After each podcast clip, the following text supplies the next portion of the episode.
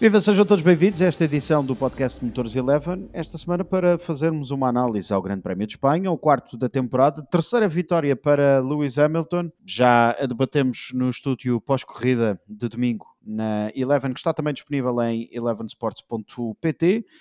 No entanto, eh, temos ainda mais oportunidade para debater aqui um bocadinho mais a frio nesta edição. Hoje comigo o Sérgio Veiga, também João Carlos Costa, Miguel Roriz e o Nuno Pinto. Viva, meus senhores, sejam bem-vindos. Gostava de voltar a fazer a pergunta que fiz eh, no domingo em estúdio e se calhar começava por ti, Nuno.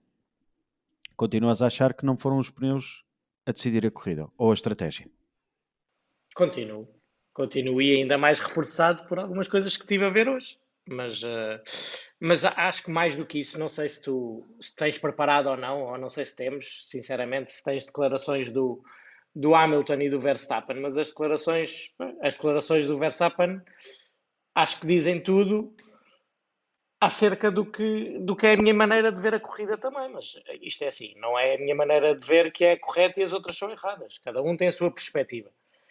Eu vejo estando lá por dentro e, e, fazendo até um paralelismo com o que aconteceu com a minha equipa ou com o meu piloto, fizesse a estratégia que fizesses, fizesses uh, o arranque que fizesses, fosse aquilo, a corrida se desenrolasse dentro daqueles parâmetros normais, quem, teria, quem tinha os carros mais rápidos ia ganhar. E não havia maneira de contrariar isso. E foi o que aconteceu à, pelo lado negativo, foi o que aconteceu à Red Bull e à Aston Martin. Mesmo tentando fazer coisas diferentes, não conseguiram sair vencedores das suas guerras. E eu acho que aqui o Max tem. Ao, ponto de outra maneira, o que é que o Verstappen fez de errado naquela corrida? Nada. Para mim, nada. Eu acho que ele fez tudo o que podia fazer para ganhar. O que é que a sua equipa podia ter feito diferente? Aqui sim entra a equação que o João chamou a atenção dos pneus médios de não os terem. Mas, sendo esse um facto, eu acho que a Red Bull também não tinha mais nenhuma opção. E é óbvio que eu passei depois pelo Twitter, quando hoje de manhã e ontem à noite, e vi todos aqueles comentários a acusarem as estrategas da Red Bull de terem tirado a vitória ao Max. E acho injustos. Porque acho que eles estavam de mãos atadas, porque não tinham ritmo para, para fazer mais. E, e da mesma maneira que eu não gosto de criticar pilotos também não gosto de criticar sem, sem grande fundamento uh, parte da equipa e acho que os estrategas têm muito mais informação do que nós quando tomam as decisões e é, é fácil dizer do, sentado no sofá e no fim da corrida que as opções foram certas ou erradas, mas naquele momento eles tomaram a decisão que tinham que tomar de acordo com, a, com o que a corrida lhes estava a apresentar. E o que a corrida lhes estava a apresentar, para mim, continua a ser um conjunto Hamilton-Mercedes muito mais rápido por volta em média do que o Red Bull do Max. Tenho dados para, para a nossa análise, dados que vêm de sexta-feira e também de sábado, mas primeiro vamos então a essas declarações de Max Verstappen no final da corrida. Yeah, and then from there onwards on the mediums, uh, they clearly have more more pace. I mean, you can push a bit harder on these tires uh, compared to the soft, and uh, you could stay within one second, 1.2 seconds all the time. And uh, yeah, basically then of course they had a free stop behind and they took it, and then uh, yeah, from there onwards I was just a sitting duck to the end. No, I mean once you, he made that second stop, I knew that I could not pit again.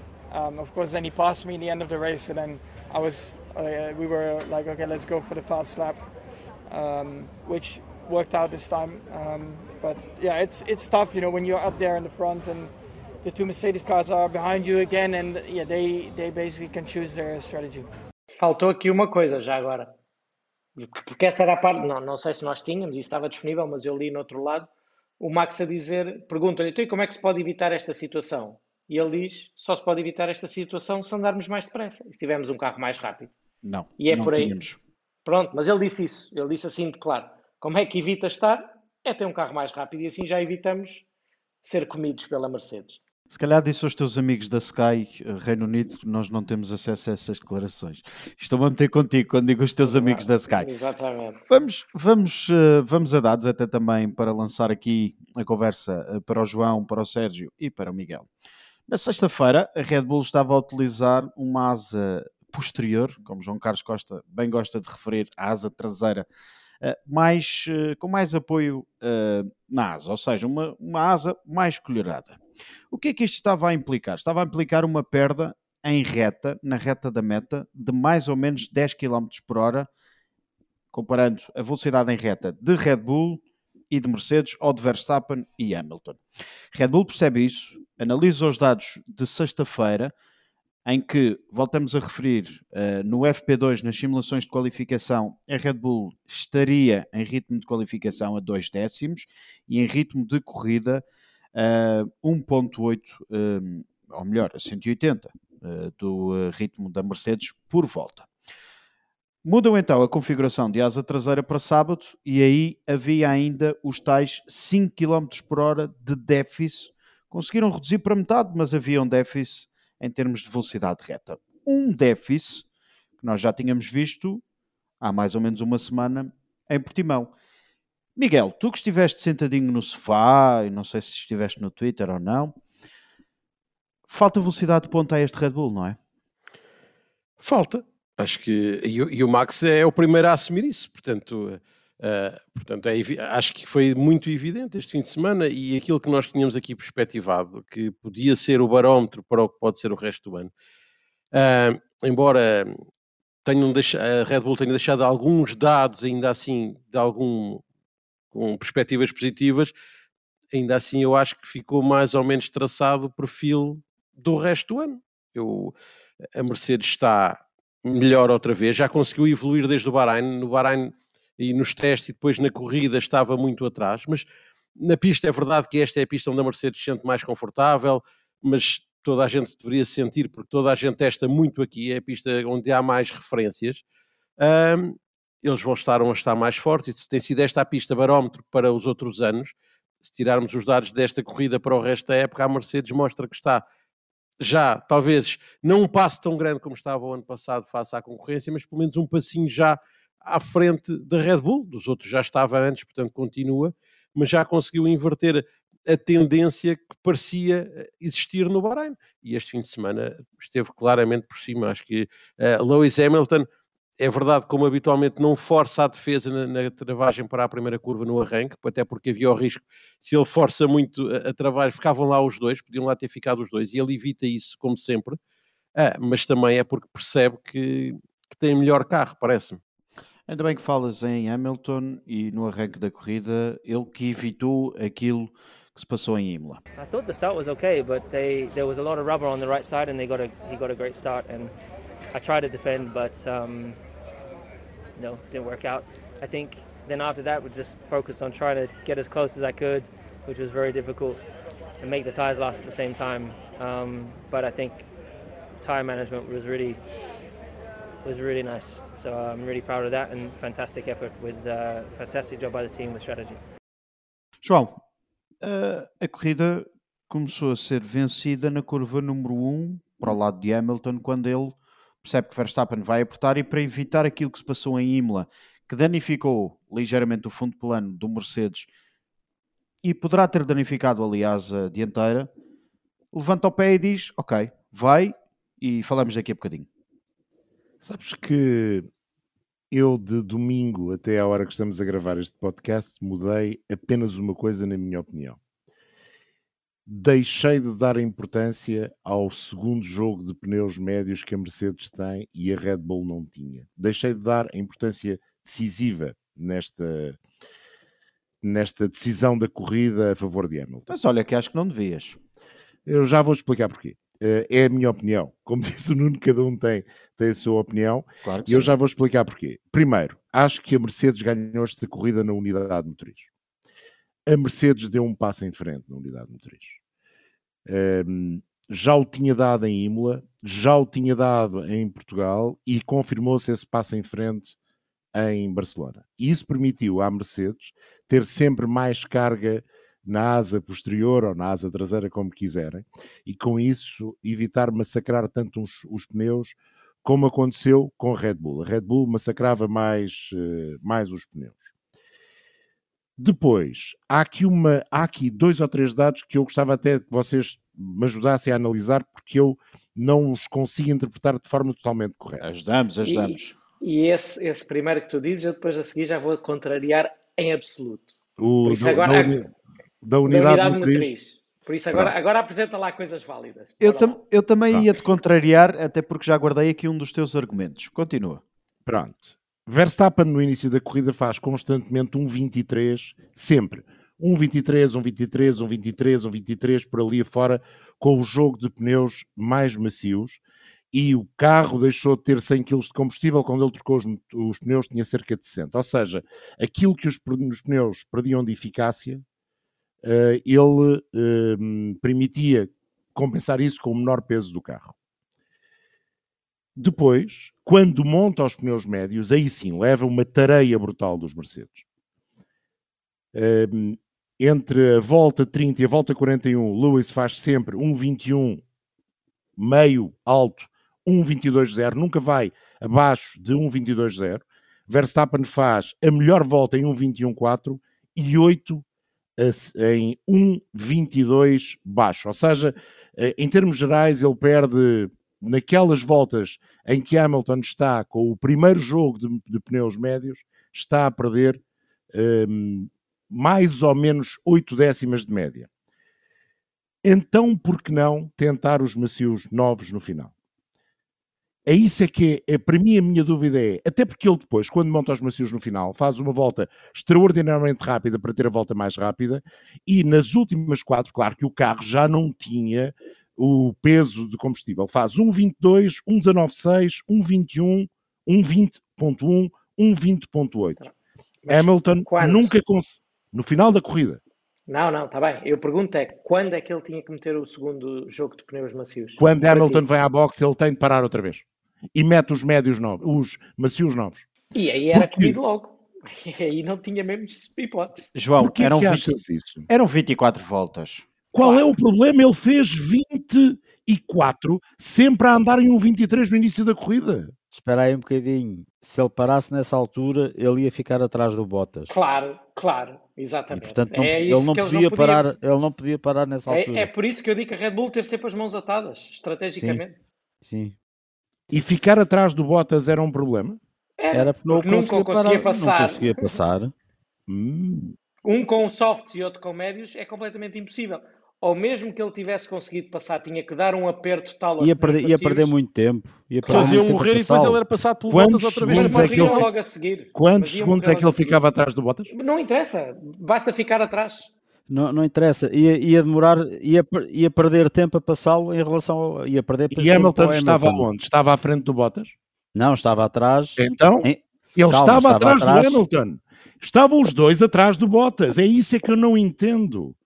Eles não, se pararam, não, não. parassem na volta 42, Hamilton para na volta 42, Verstappen teria de parar na 43, Mas, ó, obviamente. Ó, João, na 42 é? o Hamilton para para meter médios, não para para meter macios.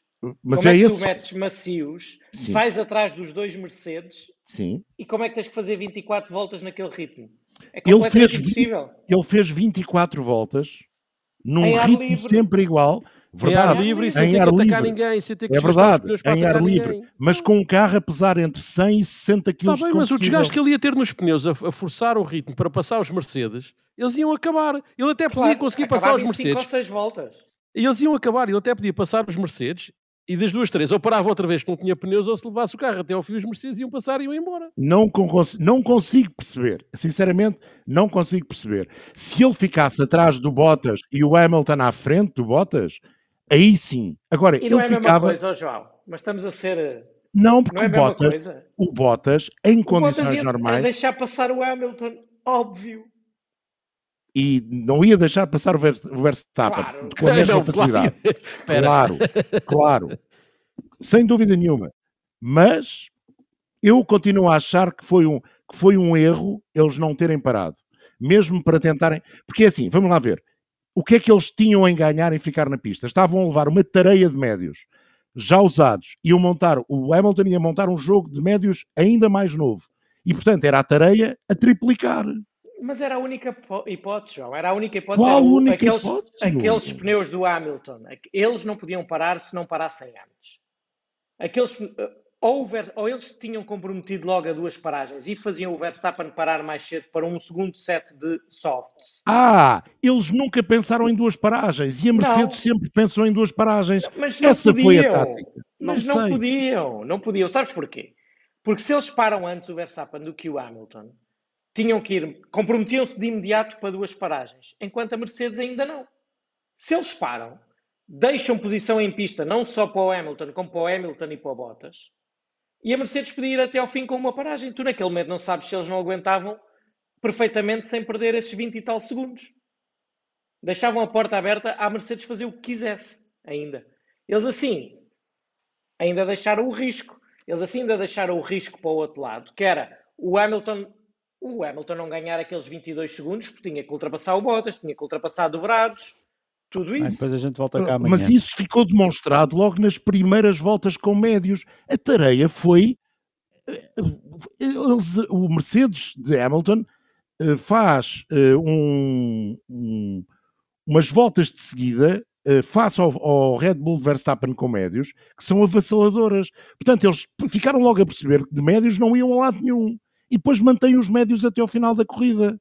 Não consigo entender é, é, entregar o ouro ao bandido, tá verdadeiramente. eu, eu, deixo falar os outros, eu depois explico essa parte se tu quiseres. Eu acho que estamos aqui a, a, a cometer um pequeno erro que é a, a, discutir uma suposto, um suposto duelo entre Verstappen e Hamilton, que na verdade eu acho que aparentemente existiu na pista, mas que, que se calhar nunca existiu. E quando há pouco perguntavas uh, ao, ao Miguel se faltou velocidade aos Red Bull, eu acho que não, na verdade não faltou nada aos Red Bulls, os Red Bulls estiveram como sempre estiveram. O problema é que foram, uh, e agora vamos, vou exagerar um bocado nas palavras, foram atropelados pela evolução da Mercedes. A Mercedes passou-lhes por cima nesta prova. Já agora também quero dizer uma coisa sobre isso depois, lembra? Um, uh, como se temia, a Mercedes, uh, quando, quando se põe, quando é apanhada desprevenida, como foi o caso no Bahrein, mete aquele rolo compressor a trabalhar para evoluir e, e aquilo torna-se torna uma máquina um bocado assustadora e chegou à fase de passou por cima da Red Bull. Esperemos que não a tenha amolgado muito para termos uma Red Bull ainda a recuperar e a dar alguma luta. O facto da Red Bull ter andado perto quase, quase ao lado da Mercedes numa pista como Barcelona é interessante e, e, poderá, e poderá ser promissor para o resto do campeonato mas lembras-te que eu na quinta-feira no estúdio já me tinha atravessado e ia dizer que vamos lá ver se não, se não temos já o campeonato estragado em Barcelona. Eu acho que ainda é cedo para dizer isso, mas, mas eu já não fiquei assim muito animado depois disto, porque a verdade é que, e só quero dizer mais estas duas coisas. Primeiro, acho que se a Red Bull errou em alguma coisa, não foi na corrida. Foi na sexta-feira quando decidiu ir para uma única paragem quando ano passado tinha feito duas paragens, quando o próprio Hamilton diz que sabe que fazer duas, uma paragem ali é uma coisa complicadíssima, é muito difícil, uh, e portanto, quando a Mercedes decide na sexta-feira guardar dois, dois jogos de pneus para a corrida, dois jogos de macios para a corrida, e a Red Bull opta por fazer a corrida só com uma paragem, é aí que eu acho que eles cometem um erro, e, e não são propriamente estratégias no domingo é, o erro já vem de trás e, portanto, a coisa já vem difícil de se endireitar. Independentemente disso, onde eles percebem que não têm hipótese nenhuma na corrida é quando vem o Hamilton fazer 10, 15 voltas atrás do carro deles, colado no ar quente, no ar sujo, e anda ali alegremente e os pneus não se estragam, ou, ou estragam-se mínimo, ou, ou seja, estragam-se tanto como se estragam os, os, pneus do carro do Verstappen que vai à frente em, em, ar livre. Eles aí percebem que estão de, pãos, de, de, de, pés e mãos atados, que não, perante, um, perante uma máquina daquelas, não, não, mais tarde ou mais cedo, vão ficar sem a corrida na mão. Acho eu. Permita-me então que volte ao Bahrein. O que, qual é que foi um dos grandes problemas de Max Verstappen no Bahrein?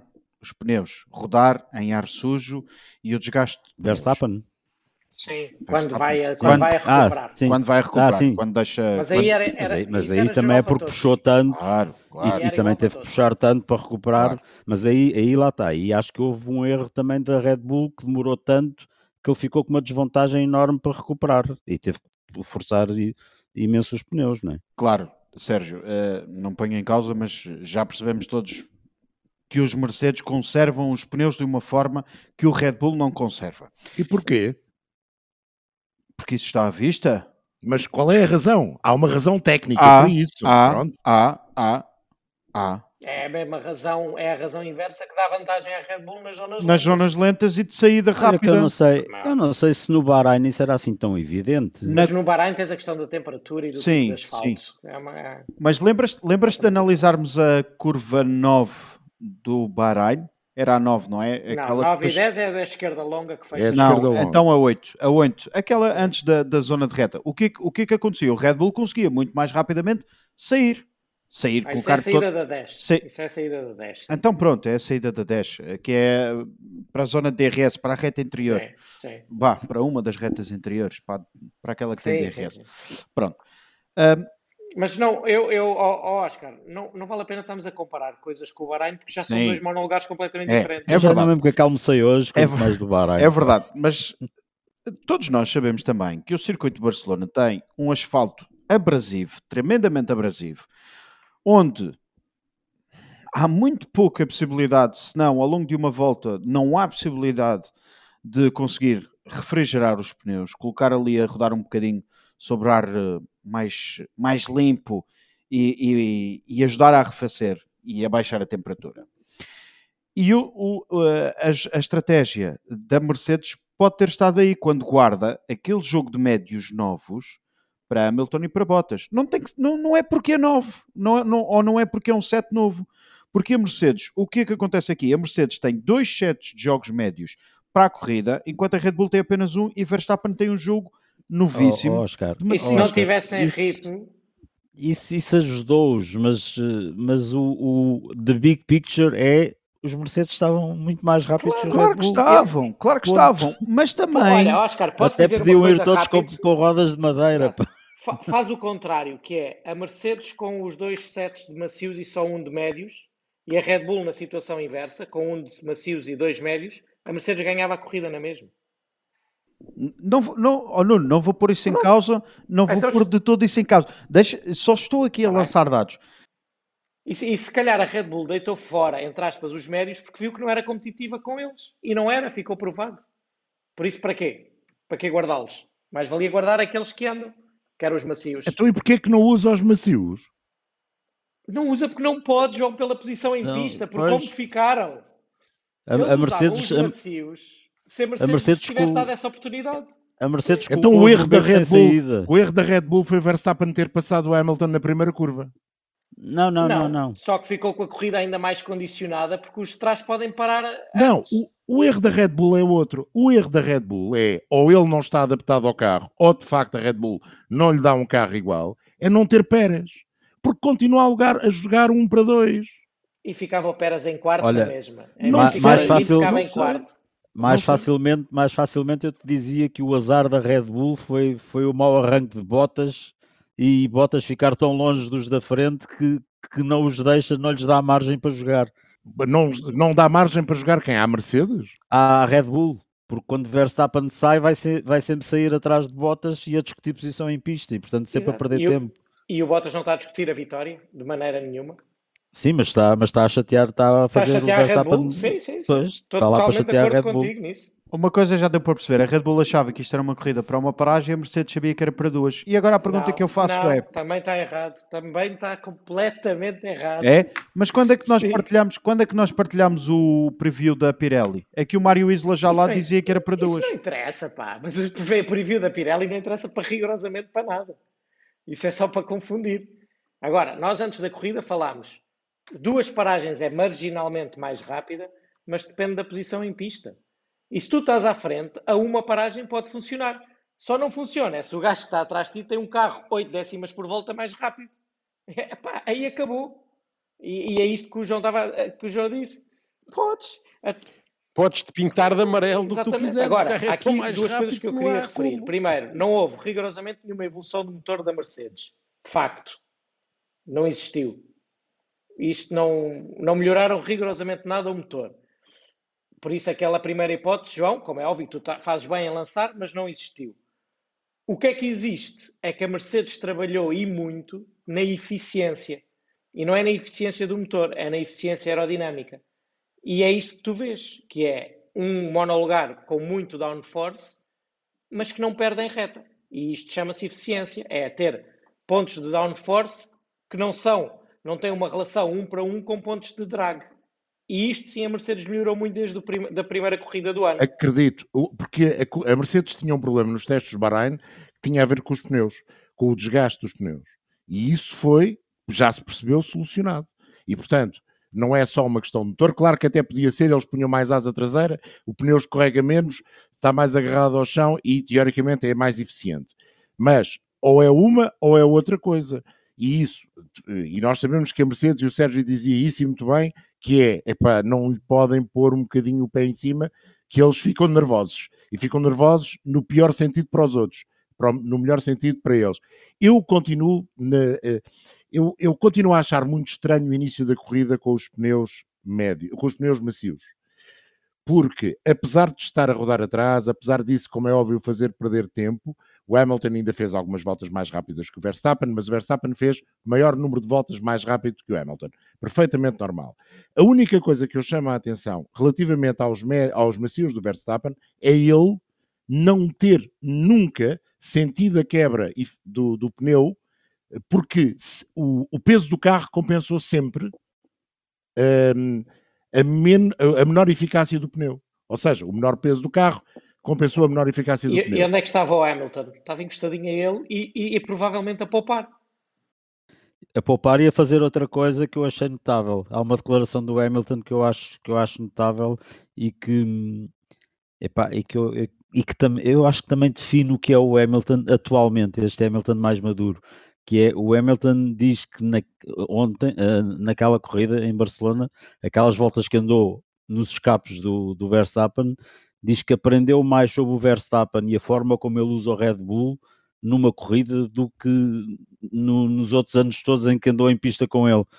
Sim, Epá, mas a, a, ver de trás tão pertinho é mais fácil do claro, que ver pelos espelhos, não é? Claro, e isso, um, mas isso, isso é fantástico, um, a forma como, como, obviamente que ele não andou ali atrás só para, para aprender o que é que o Verstappen faz. Não, claro. Não é? Mas é um Se o pudesse ter passado mais. Mas... É, até porque ele está, mas é ele útil, está é? em 24 voltas, está 20 voltas a mais de um segundo. Sim, mas vê, é? mas é assim, consegue ver, como é óbvio, ver, não é? Não é? Vê com é olhos que, nós não vemos. Não é? Claro. E o, e o Hamilton referiu o assunto, o assunto-chave, que é as asas flexíveis da Red Bull. E ele referiu em público já que, que, já as viu, que já se apercebeu, e de certeza que enquanto andava ali atrás dele, mais, mais se apercebeu. Mas também já há declarações do lado da Red Bull a dizer que estão, eh, tudo aquilo que as pessoas possam ver, estão dentro do regulamento. Agora cabe à FIA, claro, cabe à FIA, aliás, cabe à FIA não, cabe às outras equipas protestar se quiserem e depois a FIA e, decidir. E, é? acho é? que isso está a ser tratado, porque as asas da Red Bull uh, fletem 27 milímetros. O que é, é considerável. É, é, considerável. É considerável. É considerável. E isso consegue-se medir pelas câmaras. Por isso, agora vamos ver que decisão é que tomam. E não são só as da Red Bull, são de mais equipas. Mas, eh, mas pronto, mas é como, como em tudo, as equipas têm que eh, fletir, fazer fletir, não é? esticar o regulamento até onde podem, como é óbvio. Agora, pronto, mas eu queria era dizer isso, que em termos de motor não houve, existe uma grande melhoria de eficiência que permite aos Mercedes andar com mais downforce sem perder em reta. Se, por exemplo, na Aston Martin, que tem os mesmos motores, pusessem o mesmo nível de, de carga aerodinâmica na, na, asa traseira, nós perdíamos para aí 10 km hora de velocidade, porque não temos a mesma eficiência. E isso sim é visível, as equipas veem no GPS, para além de verem no GPS, olham para a asa e sabem quantos graus é que tem, e daí concluem que é possível concluir que a Mercedes fez um grande trabalho nesse aspecto e pode ser decisivo para o resto da temporada, porque não precisam de usar as asas flexíveis, que experimentaram também uh, não há muito tempo e não resultou para eles, e os outros estão a usar, a usar mais esse truque porque não têm a mesma eficiência.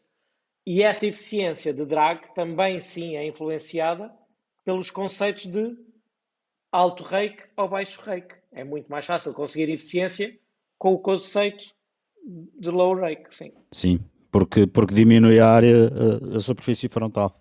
Sabes o que é que me choca no meio disto tudo? é que uh, a Red Bull também já fez uma evolução aerodinâmica. E se não conseguiu acompanhar a Mercedes, uh, entregamos a taça já? Não, porque no Mónaco a Red Bull vai ganhar. E então isto sim. vai manter-se vai, vai manter equilibrado. Se nós dissemos, e, e, aí sim, acredito que a Red Bull, a não ser que o Verstappen é. encontre algum muro, não é? Que, estão uh, lá muitos e ele costuma, mas é. Ele, faz que a Red Bull faça questão de perder uma corrida que é para eles, como fez no Bahrein. Também, pronto. E no Bahrein sim foi com erros. Aqui em Barcelona, eu partilho da opinião do Sérgio e acho que da tua que não foi. Pá, não podiam fazer mais nada. Não podiam fazer mais Aquilo nada. era o carro, era o que o carro dava. O carro Mas olhem, eu não sei se eles podiam fazer mais nada. Que não tentaram, não tentaram. Mas já não podiam. já não podiam. Ah, mas isso faz-me sempre muita confusão. Não tentarem. João, mas pronto. Vamos lá eu, eu percebo. Eu percebo a vossa ideia. outra possibilidade? Não, eu percebo a vossa ideia. Eu percebo a vossa ideia. Eu percebo. Mas a mim falta. Eu, eu, eu como uh, fã, e agora estou-me a pôr aqui no papel de fã, fez-me confusão que a Red Bull fosse aquilo que o Verstappen disse que era. E o Verstappen não disse que eles eram sitting dog pelo, pelo pouco funcionamento do carro. Ele diz por uma questão estratégica, por não ter pneus. O sitting dog do, do Verstappen tem a ver com os pneus. E acho, acho que essa que é, é a mensagem. Uh, eu acho que essa é a mensagem. Há uma coisa que é claro: os médios, na comparação Mercedes-Red Bull, era uma desgraça para a Red Bull, mas uma desgraça, mesmo pondo em cima da mesa outro fator, que é a Mercedes, quando monta o primeiro jogo de médios no carro de Hamilton, já sabe que vai para duas paragens e pede a Hamilton para ele atacar. Porque Hamilton, com o segundo jogo, apesar dos pneus já terem cinco voltas, e a partir deles acharem que já tinham a corrida ganha, não consegue voltar a ser regularmente tão rápido como foi com o primeiro jogo de médios. Portanto, eles deram tudo. Porque não quis. Não sei, mas deram tudo naquele jogo médios. Isso quer dizer, até porque ele estava a recuperar, como é óbvio, estava à procura de posição, e uh, eles já iam para a segunda paragem. Portanto, a primeira paragem com médios já leva à segunda paragem com médios. A minha dúvida é mesmo se, se Hamilton tivesse mantido o primeiro lugar no início da corrida, haveria só uma paragem da Mercedes? É. Provavelmente. Dependia do que os outros fossem fazer nós estamos aqui a discutir isso porque, porque o Hamilton um, é, é um gajo, é, é um. É exímio, é um jogador, não é? Não é exímio, é um jogador de equipa e estragou-nos o grande gozo. Porque a única vez em que ele esteve em posição de atacar o Verstappen entrou para a boxe que era o que lhe estavam a mandar. Porque foi a única vez em que ele passou no ponto de detecção a 6 décimos era aí que ele ia atacar o Verstappen e muito provavelmente, se calhar, e epá, isto dos X não conta para nada, mas se calhar dessa vez ia conseguir passá-lo. E aí, Estás a falar aí, na volta 42, não é? Quando ele entrou para a box, para a segunda paragem, para, uh, foi a única vez que ele, que ele esteve de facto em posição de ultrapassar o Verstappen. E nunca saberemos se ultrapassaria ou não, porque ele entretanto foi chamado para a box e, e ele, ele refere isso que chegou a pensar não, não obedecer à ordem e mandá-los à fava e, e, atacar, e atacar o Verstappen, que era aquilo de facto que lhe apetecia, como é óbvio, uh, mas pá, uh, dominou o seu, o seu killer instinct e, e, foi, e obedeceu à ordem da boxe. E se ele tem passado, a corrida continuava a ser totalmente a favor dele, porque ele tinha não, mais é isso. com aqueles pneus. E, se, e não estávamos aqui a discutir. Parar, Exato, mas não, se, não, não estávamos aqui a discutir parar, o segundo jogo e não sei o quê. É. Ele passava, é. iam assim até ao final, ou a Red Bull decidia parar e eles cobriam a paragem e ficavam Sim. na frente porque tinham mais Sim. ritmo. Estava, estava claro. fechado. Por isso é que não há maneira. E é isso que o João está a tentar batalhar e ainda não viu. Não há maneira de fazer diferente, a não ser a Red Bull comprometer-se a perder posição em pista e mandar o Verstappen parar antes da volta 42. Mas ninguém no seu perfeito juízo em Barcelona faz isso. Pois. Oh, não, Porque eu não única, sei. Eu não sei por causa do andamento dos médios deles, que é um horror. Os médios no Red Bull, aquilo é pior que mau. É Mas eles nunca podiam tomar a iniciativa de largar o primeiro lugar e ir para trás de uma Mercedes que está mais rápida do que eles. A única esperança deles, e é isto que falta aqui, é o Hamilton naquela tentativa à volta 42 de ultrapassar, bloquear, fazer uma coisa qualquer e estragar aqueles pneus e aí ficar no pé atrás ou dar cabo dos pneus a andar atrás do Verstappen. Não havia oh, mais João, nada. Quando, quando o próprio Helmut Marko já vem dizer que assim que viram o Hamilton colado, colados a eles, a fazer 10 voltas sem estragar os pneus, perceberam, logo, perceberam logo o que é que lhes ia acontecer antes até da primeira paragem. Escusamos estar aqui a discutir estratégias. Pá. Sim, e Já quando sai feito. a 4 segundos e apanham e fica lá. Pois, pois. Acabou, aí acabou é. a corrida. Não... Hamilton parou à volta 42, depois saiu atrás de Valtteri Bottas. Uh, no, I, I definitely could have let him by earlier, uh, but I was doing my own race as well, so it's always you know calculating things. And I was trying to get Charles off the pit window so I could stop again and try and go for extra point. Um, so the main thing in my mind was my, my own race. Did you have that conversation with the team? Because we didn't hear any team radio on that.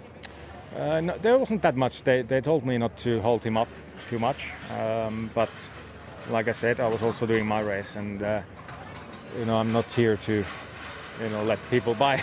I'm I'm here to race, so that's how it goes. Miguel, não está ali para facilitar a vida a ninguém. Botas, concordas? Esse é o pensamento dele.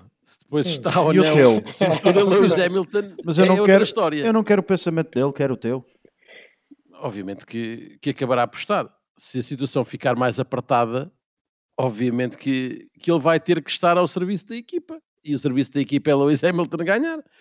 Ele, como habitualmente, vai ter eh, carta branca para poder ganhar uma corrida se, em alguma situação, se apanhar em primeiro e Verstappen estiver pelo meio, entre ele e Hamilton, por exemplo, uh, sempre que ele estiver à frente de Hamilton, uh, mas que, se, por exemplo, estiver a atacar o líder e for Verstappen, ou como digo, se for primeiro e terceiro, ou então numa fase em que o campeonato já esteja resolvido, porque percebendo-se que até que a Red Bull, embora, como já disse, na minha opinião, esteja, esteja a ficar ligeiramente para trás, mas ainda é claramente uma ameaça nesta fase, pelo menos, a Mercedes não vai querer perder uh, pontos quando não tiver, quando não for obrigada a isso.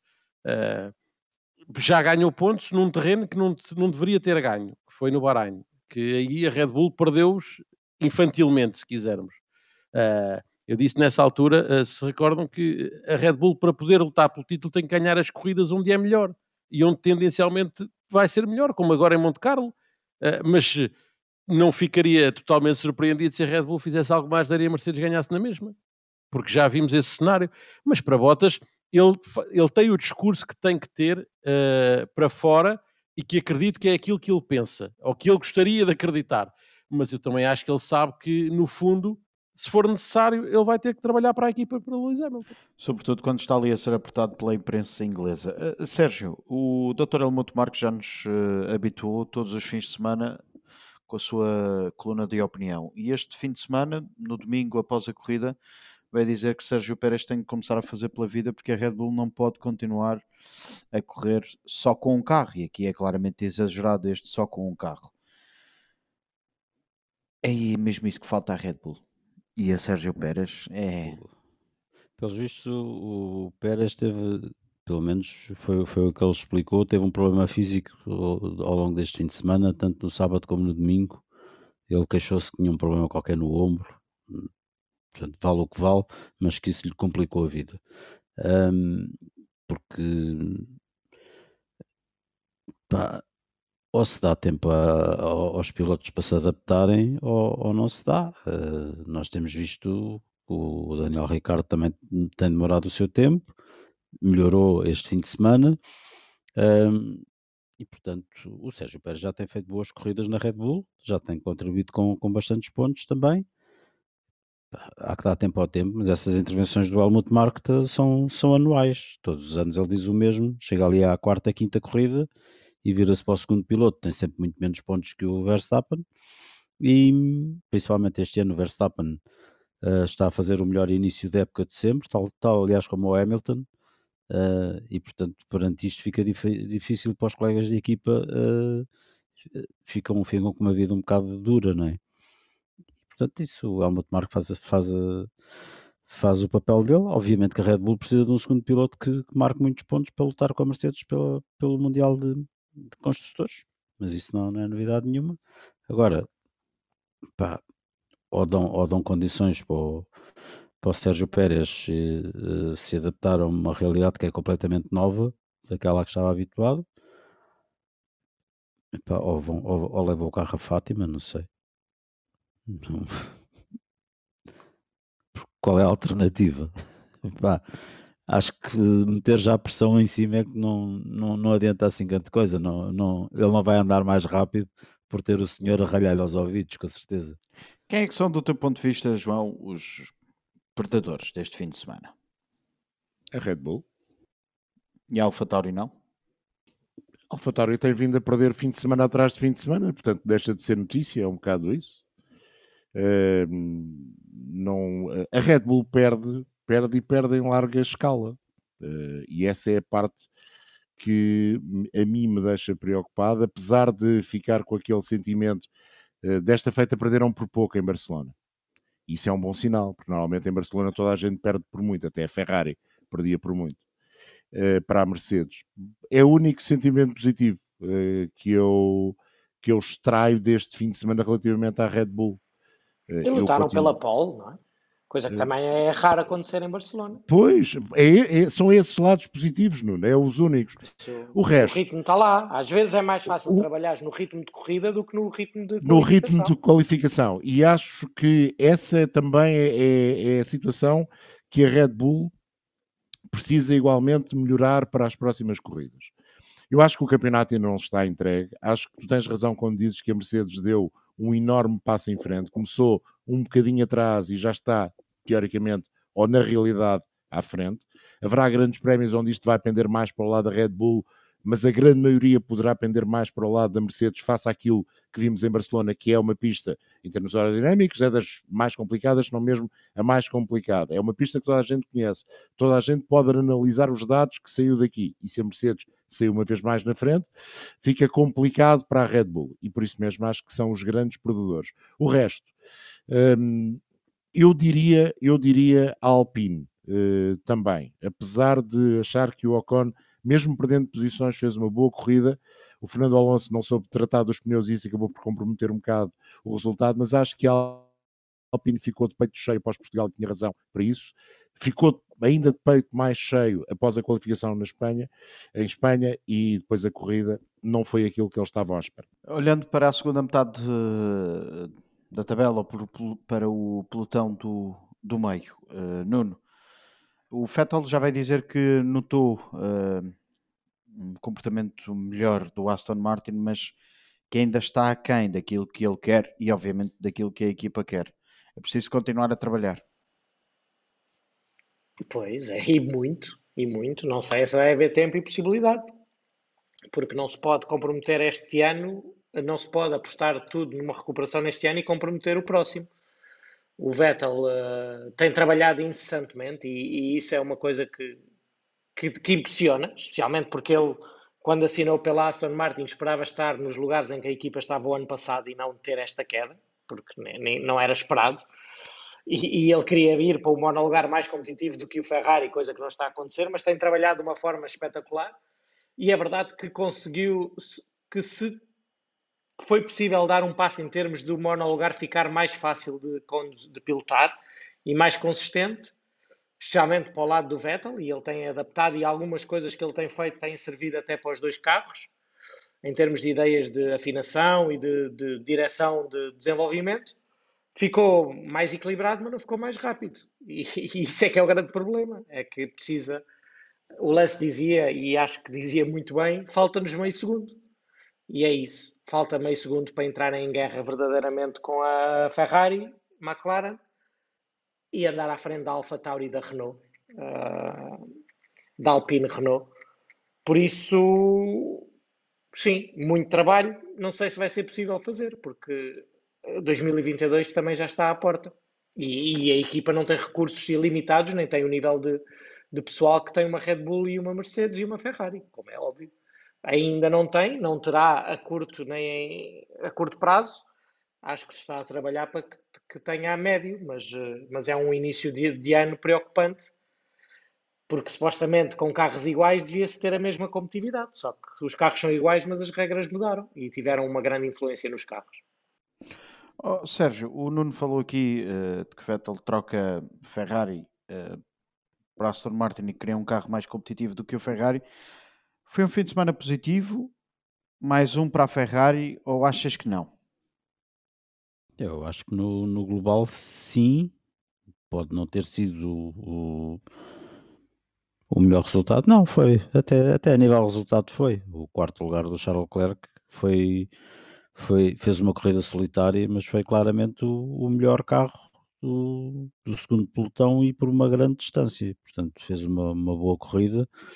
O Sainz, se calhar, só não fez uma corrida tão boa como o Charles Leclerc, porque não, não fez um arranque muito bom e perdeu ali algumas posições no, no início. Um, e portanto, acho, acho que a Ferrari está aos poucos, está, está numa direção, numa boa direção de evolução, com alguma, com alguma consistência, pelo menos tem, tem mostrado nas últimas corridas que está consistentemente no topo do segundo pelotão, ali com a McLaren.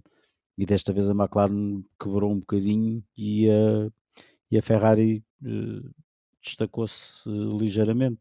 E agora olhas para o campeonato e ainda, ainda é muito cedo, faltam muitas corridas, mas dá a ideia que se começam a destacar McLaren e Ferrari na luta pelo terceiro lugar.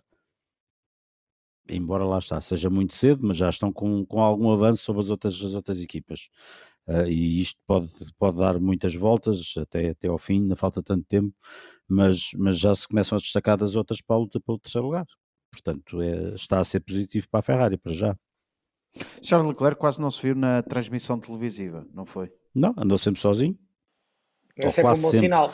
Não, andou à frente do Bottas, não é? Viu-se quando andou à frente do Bottas, sim. Quando o Bottas, ou, como, ou quando o Bottas andou atrás dele a tentar passá-lo. Faz uma grande ultrapassagem. Aquela ultrapassagem na curva 3 é plena de oportunidade e é muito boa. E, e não lhe trouxe a ele nada de novo, só entalou o Bottas para o resto da corrida. Sim, exatamente. Mas, é, mas, eh, mas acho que, que tiveram muito bem e, e, estão surpreendentemente bem. E estou de acordo contigo quando diz que estão a ganhar uma vantagem que normalmente é muito difícil de recuperar nessa luta. Até porque a AlphaTauri não tem pontuado, a Aston Martin pouco e, e a Alpine agora é que está a começar. E também quando tinha um carro bom quase não pontuaram, né? Fizeram eu acho que para o estado em que a Ferrari esteve o ano passado, uh, fazer as, os pontos que já uh, somar os pontos que já somaram este ano e chegarem a Barcelona e dizer estragámos uma corrida a um Mercedes, epá, já é muito sim, positivo. Sim, é, é, muito, muito. Foi uma das equipas do fim de semana, claramente, na minha opinião.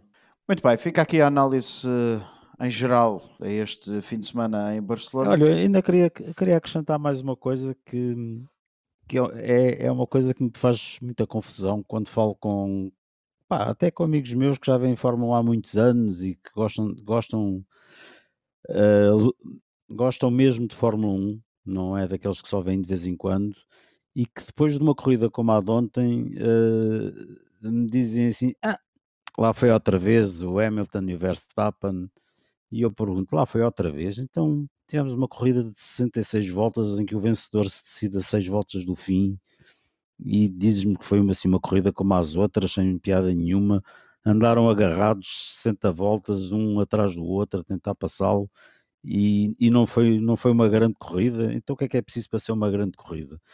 E eu começo a chegar à conclusão que, que as transmissões televisivas da Fórmula 1, na, na, no esforço que têm feito para enriquecer a experiência do, do espectador, ao mesmo tempo estão a matar a emoção da corrida.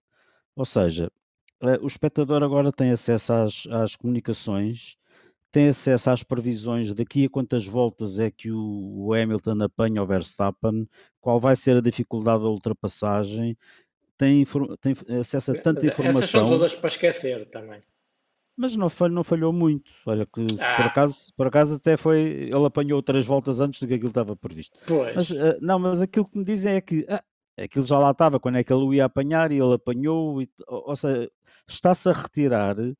Um, é, há tanta informação naquele ecrã e as pessoas ouvem tanta coisa do, do Verstappen a dizer ah, eu com estes pneus ele vai-me apanhar num instante e tal retirou-se uh, retirou-se o suspense para, para, o espectador. Esta corrida sem transmissões, sem, sem essas informações, teria sido muito mais interessante para o espectador ver o Hamilton a atacar e percebes? Havia... Então, mas isso, isso tá... eu, eu é. não gosto nada daqueles gráficos, acho que aquilo é uma inutilidade absoluta. Mas, para... mas pensando nessa parte, então também era melhor ver as corridas sem comentadores ou analistas, porque nós também às vezes estragamos é? Também diz o que é que mas, vai acontecer. Mas, mas, nós somos muito falíveis. Não, eu digo, e aqueles é, gráficos não são? Ainda pior. Não, mas, mas eu entendo uh, o, que tu, o, que tu, estás a dizer. As, Há ali coisas a mais. As comunicações dos pilotos, por exemplo, enriquecem muito a transmissão, mas também estragam muito o suspense que, que, que pode trazer ao espectador, não é? Uh, porque antecipa muita coisa que vai acontecer. Um, e, e, e, eu, se calhar é isso que às vezes eh, as pessoas quando se queixam que ah, esta Fórmula 1 está sempre igual, está sempre igual, porque, porque sabem muita coisa que antigamente no antigamente não sabiam. E, e, é, e, se calhar isso está a retirar um pouco aquela magia que havia antigamente, porque antigamente não se sabia tudo e agora sabe-se praticamente tudo. Uh, eu não, não estou a dizer que agora é pior, estou, estou a tentar repara, eu estou a dizer isto, não estou a dizer que agora é pior. O que eu estou a dizer com isto é que me faz confusão porque é que a corrida de ontem, que foi um corridaço, que tivemos os dois primeiros agarrados a corrida toda, há pessoas que acham que aquilo foi uma corrida banal e chata. Por, por faz confusão. Se tivesse ganho o Verstappen, tinha outra opinião. Não, não sei. Porque antigamente pá, é, os motores é partiam pá. todos, as é caixas esquisito. partiam e havia cinco carros a liderar a corrida e agora, e não havia competitividade muitas vezes, mas havia muitos pilotos a liderar a corrida e passados estes anos todos nós esquecemos sei, que, era, pá, aí, que era isso. Eu, eu, gostava de encontrar uma explicação mais, mais, mais sólida e mais consistente do que só não, isso. Eu, eu acho que é só, eu ouvi exatamente estas mesmas coisas quando a Ferrari ganhou cinco títulos seguidos. Imagina agora quando a Mercedes ganha sete Percebes? Se, se o Verstappen tem ganho ontem, diziam aí, corrida do caraças, foi espetacular. Como é o Hamilton a ganhar? Já estamos todos um bocadinho cansados, não é? Porque é o domínio da Mercedes e do Hamilton agora. É lógico, a Mercedes já só é notícia quando perde. Era um bocadinho que acontecia nos, nos eu... com o Lub, só era notícia da Citroën, só era notícia quando perdia, porque o Lub ganhar era normal. Na, na, altura, e quando era o Ferrari certo. e o Schumacher era a mesma coisa. E agora, eu ontem, apesar de, de, concordar com algumas coisas que tu disseste, ontem acho espetacular um, uma comunicação de rádio que mostra muito o espírito de equipa e que mostra o valor do engenheiro, ao dizer ao Hamilton: já fizemos isto antes. Sim. Eu acho que isso é brilhante. É, remetendo para a Hungria. Exatamente, e dando é. aquela mensagem positiva de não é momento de duvidar, é momento de executar e nós somos capazes de fazer isto. E está a falar com um piloto que acho que não, não tem problemas nenhums de confiança. Mas acho que aquela é uma mensagem que demonstra que aquele engenheiro tem espírito de, de, corredor dentro dele e que sabe o que é que o piloto precisa de ouvir naquele momento. Não é que tem que fazer 22-0 até ao final, não é que não sei o quê, se calhar, se calhar vai dar, é. Já, nós já fizemos isto, vamos lá fazer outra mas, vez. Mas no, mas no sentido contrário, eu acho que é impressionante como é que o Hamilton, a única vez que tem o Verstappen mesmo ali... Uh, tem essa confiança não, quando, quando a única vez que o tem à, à distância, à distância do, do cotel, que lhe vai dar a martelada final, mete na box. Mas Epá, ele também é preciso... sabe, sim, porque ele sabe que a equipa tem mais informação do que ele e, e confia que já lhe, de, já lhe fizeram isto em 10 vezes, 7 ou 8 correram bem, só duas é que correram mal. Mas, Mas como é que ele também... resiste ao seu próprio instinto? Como é que ele domina aquele instinto? Epá, o piloto está ali, é um instinto, Mas, não é? Mas porque ele sente-se que está tão perto que aquilo também é o, o sinal-chave de que se ele parar ainda vai buscá-lo e é mais fácil ultrapassar com pneus melhores. Porque ele sente que está ali mesmo, mesmo pertinho. Mas sim, tem, tem, essa, tem essa parte. Agora, não acredito que ele, que ele fosse contrariar a decisão da equipa e aquela declaração é um bocadinho mais para manter, a, para sim, manter o suspense. Sim. Novidade na transmissão foi também a comunicação rádio de Toto Wolff diretamente para Michael Massey na direção de corrida a respeito de Mazepin. Mas já estava combinado que iria acontecer desde Foi o ano passado. a primeira vez que houve. Pelo Mas, visto, uh, vai, vai, começar, vai começar a haver. Exatamente. Estava, estava combinado que podiam ser transmitidas. Sim, não sim, estava sim, combinado. Sim, sim. Não, claro, claro. Era aquela, esta, claro. Estava combinado que podiam acontecer. Sim, mas tinha que ser assim uma coisa inócua, sem, sem grande interesse. E claro. continuará a ser. Foi o caso, foi o caso. Depois do vai para um sítio uh, Charlie do Sebastian Vettel, as coisas normalmente são enormes.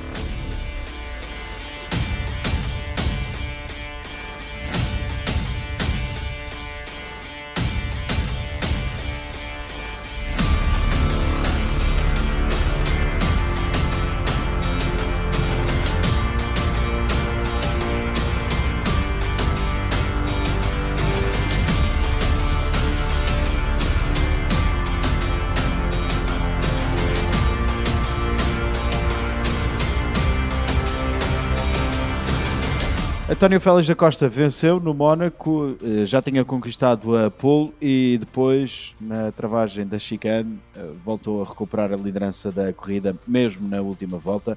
E no final, eh, as declarações do português eram estas. Ganhar no Mónaco é uma sensação especial. Já tinha feito aqui uns pódios, mas, mas ganhar nunca e, fazê-lo desta forma, uma ultrapassagem na última volta para, para conseguir ganhar o, o, o Grande Prémio do Mónaco é uma sensação incrível. Por isso, isto é assim mesmo a vida, vamos abaixo várias vezes, mas é, é a forma com que nos voltamos a, a levantar que, que, importa e que, que, nos define, por isso. Uma clara mensagem uh, também para a direção de corridas da ABB FIA Fórmula E, uh, depois de tudo o que se passou em Valência, daqueles comunicados uh, que já tivemos a oportunidade de falar há duas semanas. António, que depois desta entrevista ainda foi dar um salto para a piscina. Miguel, queres-nos contar aquilo que passou no Mónaco? Porque uh, a ABB este fim de semana teve a infeliz ideia, ou não sei se feliz, de colocar qualificação e Super Pole à mesma hora do terceiro, livre, do terceiro treino livre da Fórmula 1 e depois a corrida mais ou menos à mesma hora da qualificação da Fórmula 1 acabou por ser uh, uma corrida uh, fantástica. Quem olhar para o resultado da qualificação, eu disse isto na, no final da transmissão e até no estúdio, quem olhar para o resultado da qualificação e olhar para o resultado da corrida, fica com a ideia que foi mais uma daquelas corridas eh, chatas do Mónaco em que ficou uh, o resultado da corrida é igual à qualificação, que toda a gente andou em comboio e que não houve ultrapassagens. E não foi nada disso que aconteceu. A corrida foi verdadeiramente espetacular, com muitas ultrapassagens. Decidiu-se o primeiro lugar decidiu-se, como disseste, na, na, travagem para a chicane na última volta. O segundo lugar decidiu-se em cima do risco por 24 milésimos, com Robin Friends a bater Mitch Evans. Um, teve muita estratégia, havia muito risco, havia muita preocupação com a zona da subida, como é que iria ser em termos de gestão de energia. Um, toda a gente acabou por uh, conseguir uh, fazer uma corrida inteligente. Mitch Evans um, acabou por, na parte final, por estar muito tempo na frente e, sobretudo, ter uh, ainda ataque mão na parte final, acabou por, se calhar, por exagerar uh, no desgaste de energia e chegou ao final já muito pendurado, acabou mesmo por ter que uh, ceder não só o primeiro lugar, mas também o segundo em cima do risco, e se a corrida terminasse meia dúzia de metros mais à frente, se calhar ainda mais lugares perderia mas foi um, uma grande vitória do António. Acho que foi uma, uma, belíssima corrida. Ele foi muito inteligente no momento em que hum, percebeu que estar na frente não estava a ser o melhor. Eu acho que Robin Frintz força a ultrapassagem, tenta o ataque, mas ele também não, não faz muito por se defender, porque cá está, na questão da, gestão de energia que obriga a Fórmula E, o estar atrás às vezes uh, acaba por, por ser benéfico e, e no fim é um, uma grande vitória que, que nos deixou especialmente satisfeitos naturalmente. Não vi a corrida, como é óbvio, por causa dessas coincidências, e, e não é costume ver muitas vezes, mas, uh, mas via, tive a oportunidade de ver a repetição da, da ultrapassagem que decidiu a vitória, e, e acho que é espetacular. Acho que hum, ganhar uma corrida assim no Mónaco dá ainda mais gozo, e acho que o António está de parabéns pela manobra que teve. É óbvio que o, o Mitch estava com alguns problemas já de energia, mas mesmo assim ele arriscou tudo. O, o Mitch estava-se a defender bem e o António arriscou tudo por tudo. Há ali um momento que parece que nem sequer vai, vai conseguir fazer a chicane, mas faz. E, e parabéns, que é, um, é, uma grande manobra e uma grande vitória. Muito bem, ficam aqui os nossos parabéns ao António Félix da Costa, primeira vitória do português esta temporada. Uh, a ABB FIA Fórmula E agora vai até ao México uh, para uma ronda dupla uh, num dos próximos fins de semana. O que uh, é também sempre ronda, ronda, ronda, ronda é a NASCAR Cup Series e este fim de semana correu-se numa verdadeira viagem ao passado em Darlington.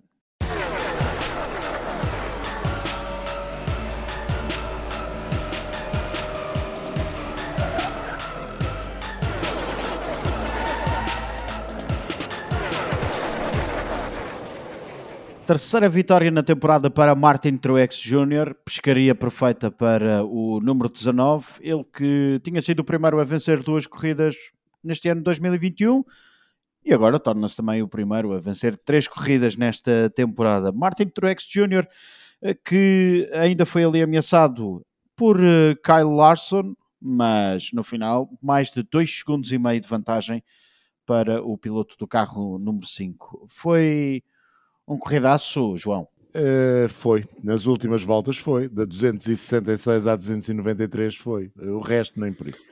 Vai, da 266 uh, à 285, vá, que as últimas ele já pronto, estava a ir embora outra vez. Uh, mas houve ali qualquer coisa que fez com que o carro não andasse tão bem, estava muito solto traseira, o Toyota nas últimas voltas, mas a vantagem do carro era impressionante.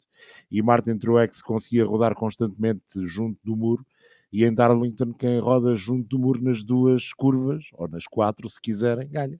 Foi o que ele fez.